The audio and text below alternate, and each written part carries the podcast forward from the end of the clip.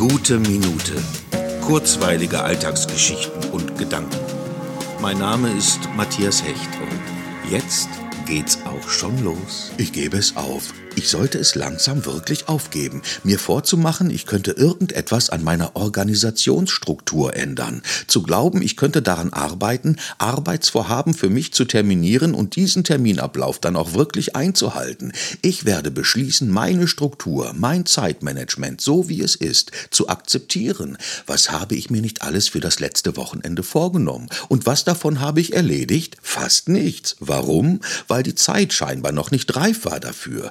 Eigentlich weiß ich es. Ich weiß, dass ich einen für mich sehr organischen Ablauf im Abarbeiten von Aufgaben habe. Nämlich immer dann, wenn es nahezu zu spät ist, wenn es eigentlich nicht mehr zu schaffen ist. Dann springt der Motor an. Dann werde ich kreativ. Dann habe ich Einfälle. Und dann macht es mir verrückterweise auch Spaß. Richtig Spaß. Weil ich mir selbst zeigen kann, dass ich es doch noch schaffe. Ja, das beflügelt mich. Und so werde ich es auch beibehalten, weil das bin ich.